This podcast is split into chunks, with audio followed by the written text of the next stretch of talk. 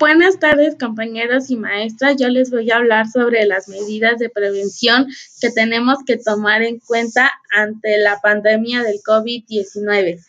1. Lavarse las manos con frecuencia con un desinfectante de manos a base de alcohol o con agua y jabón. Adoptar medidas de higiene respiratorias. Al toser o estornudar, cúbrase la boca y la nariz con el codo flexionando o con un pañuelo. Mantenga una distancia de 1.5 metros entre personas que tosan, estornuden y tengan fiebre. Gracias.